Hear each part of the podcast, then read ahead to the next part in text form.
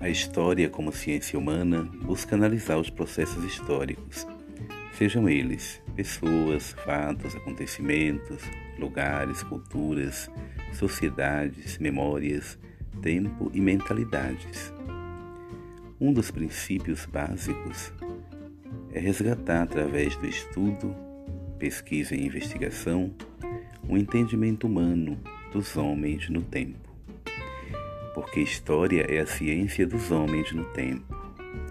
Eu sou o professor Lenivaldo, sou historiador, e te convido a vir comigo neste dinamismo histórico.